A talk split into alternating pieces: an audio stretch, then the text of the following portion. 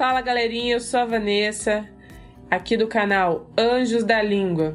Vou trazer hoje para vocês uma temática: norma e ensino da língua.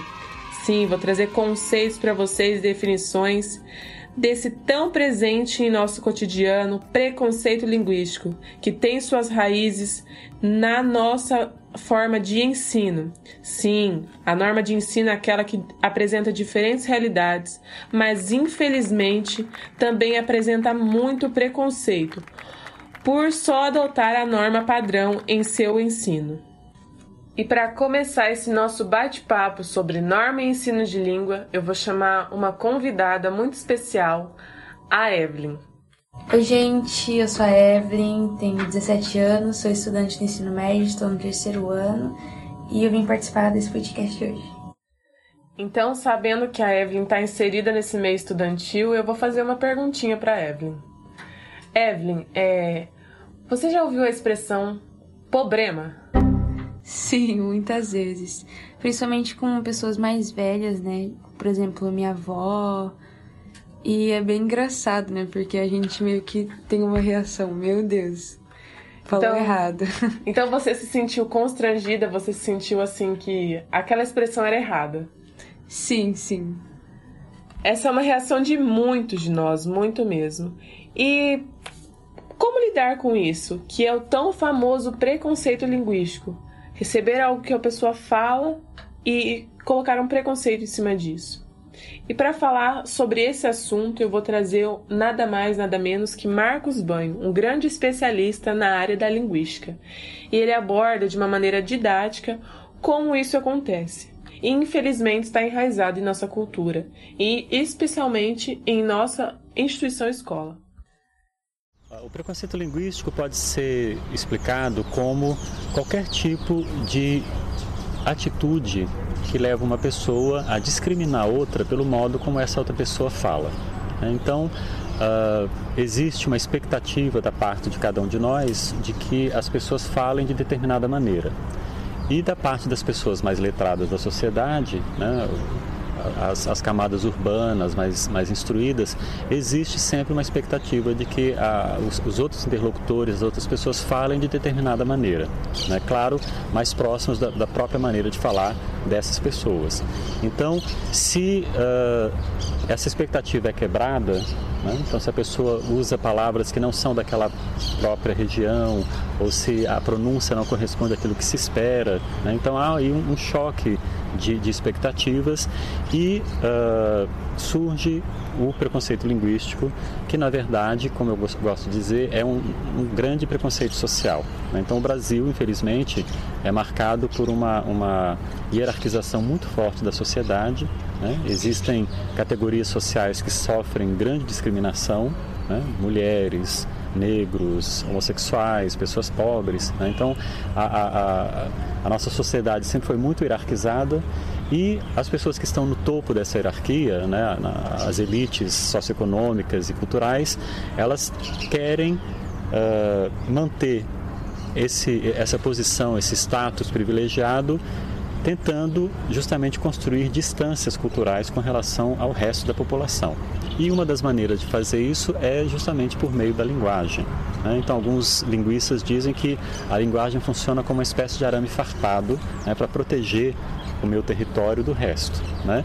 Então, as, chamar, as chamadas formas de privilégio, as formas privilegiadas de falar são reservadas para uma determinada elite e quem não fala assim acaba sendo vítima desses preconceitos. Pois bem, como o Marcos Banho trouxe, é algo que está enraizado na nossa cultura, infelizmente.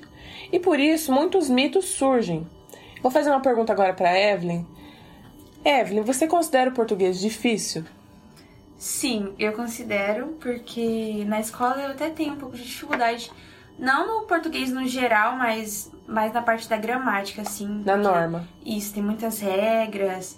E as pessoas acabam tendo mais dificuldade mesmo, até porque é meio exigido que a gente siga corretamente essas regras e fale de uma maneira correta. E às vezes, por falar é, considerado errado, né? Na hora de fazer a prova, a gente acaba ficando, meu Deus, será que eu estou fazendo certo? Será que eu estou fazendo errado? Então, para mim é difícil. Isso que a Evelyn está falando é a grande diferença entre estudar português e usar a língua portuguesa. É uma coisa que o Marcos Bain traz no livro dele, Preconceito Linguístico. Pois é muito diferente você saber usar um carro e saber usar a engrenagem desse carro, saber todas as normas ditas do motor, tudo que ele traz. E isso acontece também na língua. É muito diferente você ser um usuário da língua e um profissional tendo como objeto de estudo da língua. E infelizmente o nosso ensino hoje no Brasil, ele busca profissionais da língua. Ele busca normatizar o ensino de maneira que ele se afaste muito do que é falado. Isso que a Evelyn trouxe é muito comum, pois existe uma grande diferença entre fala e escrita. Então eu chamo a dona Norma, né, para ela se defender nessa parada. Então a gente pode entender que ela seria algo para normatizar mesmo, né, dita palavra.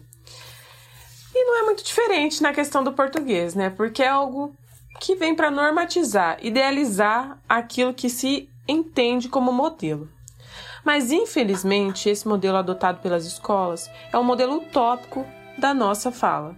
Porque dificilmente você vai estar em uma conversa de boteco conversando como você está analisando uma oração na questão morfológica, sintática. É muito diferente assim como as diferentes regiões apresentam diferentes variações que não são levadas em conta no âmbito de sala de aula. Engraçado, né? Porque a sala de aula é um lugar onde se lida com diferentes realidades e prepara o indivíduo de uma maneira total e não somente uma simples decoreba para passar num vestibular. Dessa maneira, se esquece que a língua é um organismo vivo. Isso mesmo, na biologia ela não é, mas no convívio social é sim. A língua vem em constante mudança. Pode-se observar, por exemplo, não se usa mais o pronome vós, usa-se você. A pessoa que fala um pouquinho mais rebuscada, sinceramente, é considerada uma pessoa assim que quer se prevalecer, levando em consideração que a língua, em muito tempo, foi analisada como objeto de ascensão social. Infelizmente, sabemos que isso é um mito.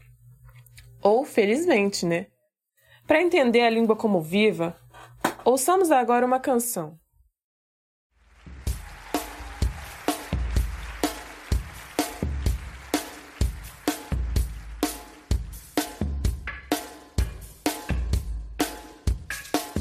Gosto de sentir a minha língua roçar a língua de Luiz de Camões. Gosto de ser e de estar e quero me dedicar a criar confusões de prosódias e uma profusão de paródias que encurtem dores e furtem cores como camaleões.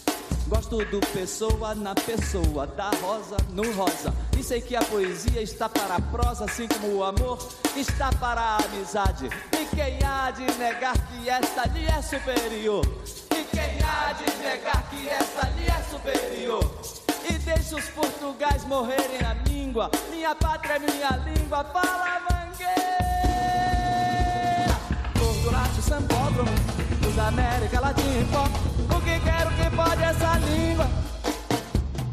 Gordo laço sambódromo, dos América Latina pop. O que quero que pode essa língua? Vamos atentar para a sintaxe dos paulistas e o falso inglês relaxe dos surfistas.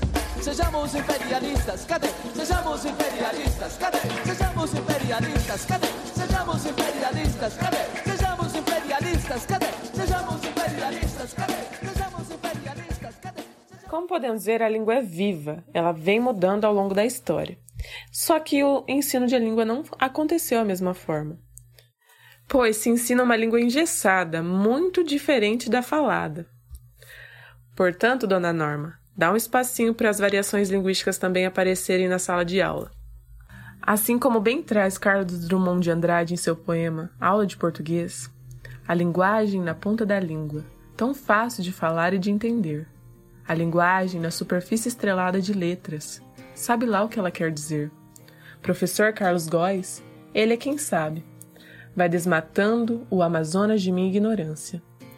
Figuras de gramática equipáticas atropelam-me, atordoam-me, sequestram-me.